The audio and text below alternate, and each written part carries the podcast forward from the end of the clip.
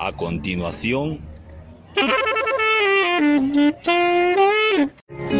La entrevista del Coco. Aquí en la Feria Internacional del Libro de la Paz tengo el gusto de encontrarme en esta oportunidad con Roger Claros, a quien saludo muy atentamente. ¿Qué tal, Ro- Roger? ¿Cómo estás? Buenas noches. ¿Cómo estás tú? Con un gusto estar pues aquí contigo para compartir algunas ideas y, y todo lo que te interese saber pues de nosotros. Bueno, yo les voy a contar que encontré en Teos, que queda sobre la avenida 20 de octubre, aquí en la ciudad de La Paz, tratando de, de ubicar una película que no la podía ver en ninguna plataforma. Una película muy premiada, una muy buena película. Y me enteré, me encontré en esa oportunidad con que en Enteos hay un archivo espectacular de muy buen cine. Contame, Roger, ¿cómo es que surge la idea de tener este archivo y poder eh, la gente acceder, comprar las películas que normalmente es casi imposible de conseguir? Eh, sí, mira, nosotros hemos empezado con esta idea del cine y de los libros hace más o menos unos 13 años, ¿no? Cuando yo estaba acabando la carrera de literatura.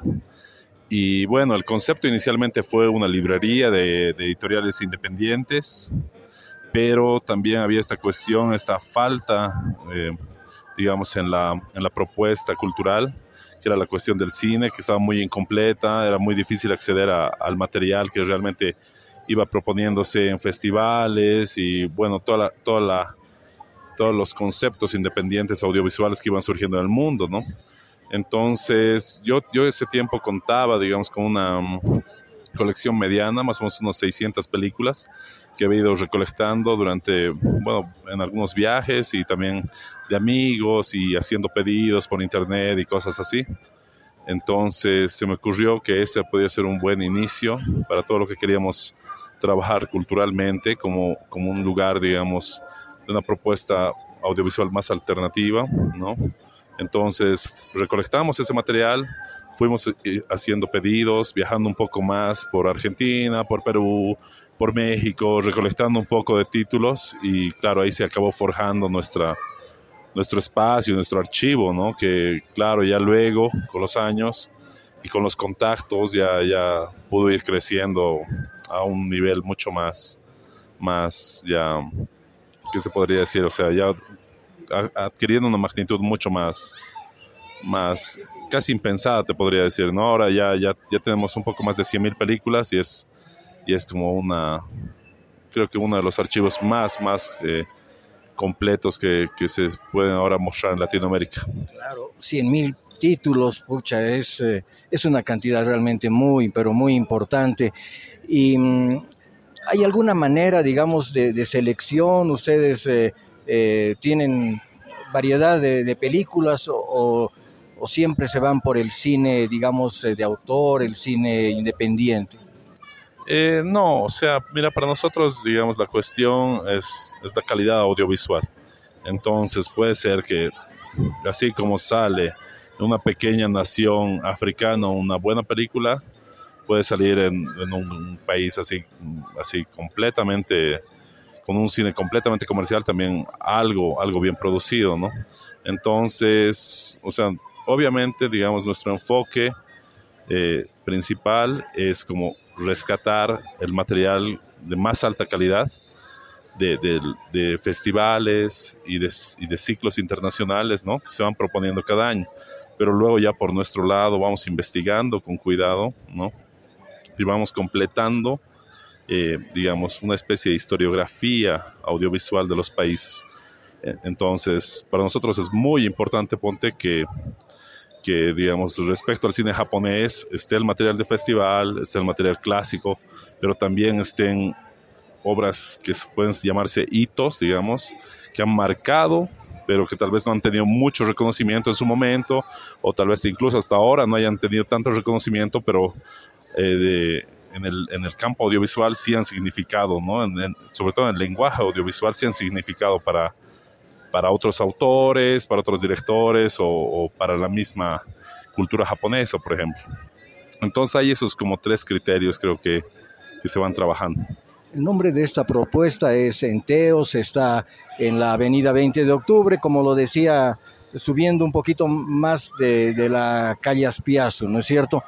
Em, ¿De dónde surge este nombre? Tengo curiosidad por, saber por qué se llama Enteos. Sí, mira, eh, el nombre completo, digamos, es Archivo Enteos, ¿no? De nuestra tienda.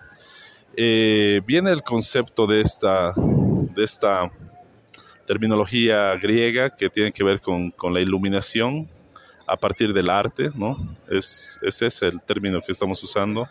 Es esta, esta experiencia, esta especie de éxtasis que uno logra, esta especie de, hasta, bueno, tal vez como cambiando términos, se podría decir esta, esta, especie de revelación que genera una, una emoción enorme, digamos, en la persona, porque ilumina, aclara, no sé, abre de alguna forma sentidos en la vida, ¿no? Entonces, sí, eh, para nosotros Enteos significa esa, esa experiencia en la que vas por el arte y vas encontrando ciertos niveles de intensidad formal que, pueden generar un cambio en la vida, ¿no? que te pueden así literalmente cambiar la vida, digamos. En Enteos uno encuentra el material muy bien organizado, es como acceder a una biblioteca, ¿no? Es una biblioteca realmente, eh, donde todo está bien clasificado, es muy fácil moverse. Eh, y me he dado cuenta que de algunos países tienes eh, una mayor cantidad de material. ¿Cuáles son los países de los que tienes más películas? Sí, mira, nosotros, bueno, siempre vamos tratando de favorecer el, digamos, el cine menos visible, ¿no? Entonces, eh, claro, hay países que producen una gran cantidad de películas por año, pero nosotros siempre tratamos de traer así material de todos los continentes, de países pequeños, de países grandes, ¿no? Ahorita, como estamos, digamos, tenemos unos 120 países en catálogo investigados y bueno, claro, hay, hay, hay países que, que, digamos, tienen una, una, amplia, una amplia selección, ¿no? Debemos tener tal vez de algunos hasta más de 5 mil, 7 mil títulos tranquilamente, ¿no? Y, de algunos países pequeños, tal vez entre 50 y 100, pero lo que tratamos de hacer es siempre ir como completando estas selecciones con, con el material más importante que, que, vaya surgiendo y también con el material más importante que ha sido parte de la historia de ese país, ¿no? Eh, dime, Roger, eh, ¿cuáles dirías tú que son eh, los títulos Em, aunque no sean los más eh, buscados, los más vendidos, eh, los más importantes que tienes en, esta, en este archivo tan grande, tan importante? Yo, yo creo que, digamos, hay, hay, varios enfoques, digamos, ¿no? Con los que la, la gente va, va encontrando y va, va, explorando el arte. Tal vez algunos que tienen que ver más con, con la intensidad de ciertas imágenes, incluso hasta, hasta brutalidad, te diría, de algunas imágenes, ¿no? Hay otros que van buscando un, mayor trabajo en la composición, en la cuestión de la escritura.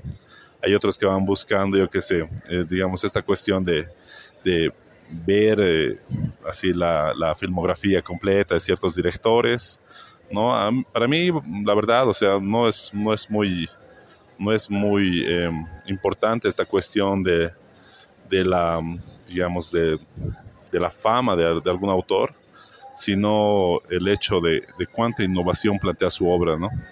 Entonces... ¿No te animas a decirme algún título, alguna película que tú digas, esta es una verdadera joya que, que tenemos allí, o más de un título?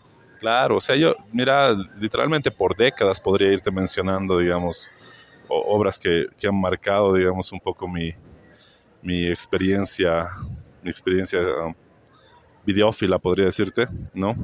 Eh, para mí una de las grandes, grandes obras del cine es La Pasión de Juana de Arco, de Dreyer, ¿no? Que mm, esta obra más o menos ha, sido, la han sacado en 1929, si no me equivoco. Es una de las obras más, más hermosas e impresionantes que he podido ver en mi tiempo explorando cine, pero también como sale esa, digamos, hay maestros como Lopushansky o yo que sé, hay hay así cine serbio brillante, ¿no? Hay directores asiáticos así, que, son realmente muy, muy fuertes e impactantes con su trabajo, ¿no? Hay, hay mucho que se puede, que se puede ir refiriendo, ¿no? Que, que claro, en muchos casos sí es cine un poco invisible, ¿no?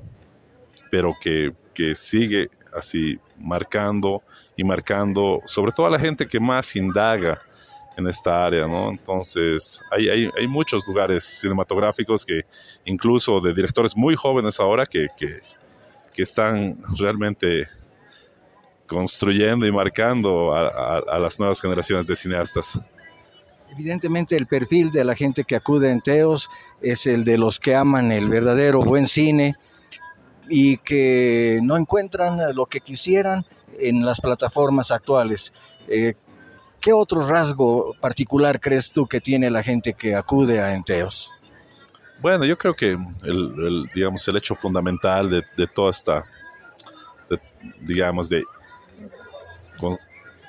visitar un lugar así podría, podría ser indagar, ¿no? Indagar con mucho más cuidado, con mucha más profundidad, lenguajes que no sean, digamos, comerciales, sino alternativos o mucho más trabajados también, ¿no? Y que vayan, y también lenguajes que construyen experiencia.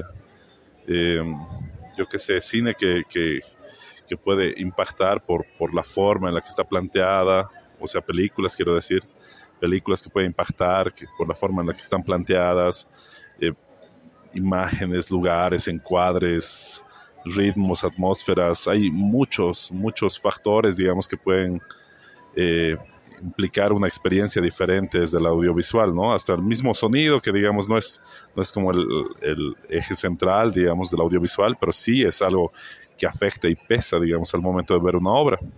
Entonces, Sí, yo creo que hay, digamos, una, una sensibilidad que, que, necesita, digamos, ser de alguna forma cubierta y también alimentada, digamos, ¿no? Yo creo que ese es el, el perfil, porque claro, o sea, hay, hay mucha oferta de cine, de cine comercial, de cine chatarra, digamos, en este tiempo y que, digamos, de alguna forma reemplaza, o sea, intereses como más auténticos de arte, ¿no? Pero, eh, o sea, yo creo que una, una persona que, digamos, busca en esta área se da cuenta de, de, la diferencia entre leer una obra de arte y, claro, una especie de audiovisual de entretenimiento. Roger, muchísimas gracias por tu tiempo. La verdad es que eh, para quienes amamos el cine, contar con Enteos es sumamente importante. Ojalá que, que esta propuesta de ustedes, esta fundación, esta, este emprendimiento tenga siempre muchísimo éxito para que toda esa cantidad hermosa y enorme de buenas películas estén al alcance de todos quienes eh, realmente queremos el cine y muchas veces no encontramos en las plataformas lo que andamos buscando. De nuevo, muchísimas gracias. Muchas gracias a ti, pues Tuco, por el tiempo, por el interés y siempre vamos a estar dispuestos pues a compartir todo lo que lo que se nos va imaginando y, bueno, tratamos de compartir con la sociedad para, para enriquecer y, y, para tratar de alimentar el panorama cultural, ¿no? Gracias. La entrevista del Coco.